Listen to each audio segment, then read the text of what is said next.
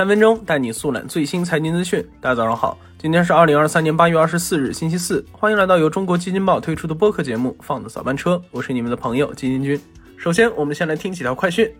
近日，贾跃亭的法拉第未来在湖北黄冈成立了一家法法汽车湖北有限公司。注册资本为一亿美元，主要是从事汽车制造业。而在这家公司之前，国内已经有了很多个法法汽车公司。那虽然 FF 九幺在国内的登陆时间还是个未知数，但可以预见的是，离贾跃亭回国的时间是越来越近了。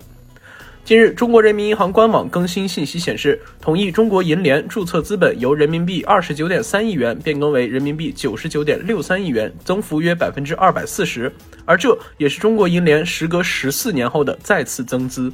据三十六氪报道，有媒体发现，隶属于中薛高食品有限公司的分公司目前已有二十一家被注销。同时，近期又出现了中薛高相关公司五百五十万元财产被法院裁定冻结或查封的新闻。那结合近期中薛高进行大手笔低价促销的策略来看，雪糕刺客这一概念或将消失在这个夏天。好，快讯之后呢，金金今天来和大家聊一聊刚刚发布了二季度财报的百度。那正值各家公司的二季度财报披露季，继阿里巴巴、腾讯、京东等互联网巨头之后，八月二十二号，百度也发布了公司第二季度业绩。数据显示，百度二季度营收和利润都出现了大幅增长，而且利润同比增幅超过了四成。那下面我们就来看一下几项详细数据。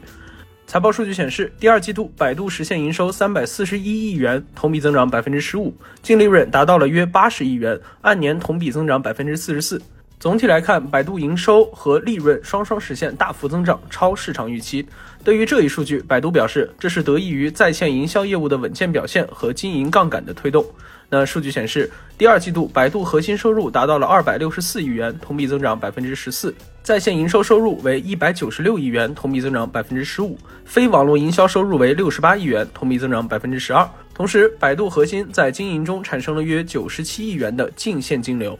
而具体到业务部分，主要是归功于百度智能云、智能驾驶、用户产品等基本盘业务在二季度保持的高速增长。那先说百度智能云部分，第二季度百度智能云签约客户数量持续增加，同时在 IDC 中国 AI 公有云服务市场份额二零二二报告中，百度智能云市场份额占比第一，这也是百度智能云连续四年第八次排名第一。那再说智能驾驶，第二季度，百度自动驾驶出行服务平台萝卜快跑提供了七十一点四万次乘车服务，同比增长百分之一百四十九。截至六月三十号，累计服务数量已经达到了三百三十万次。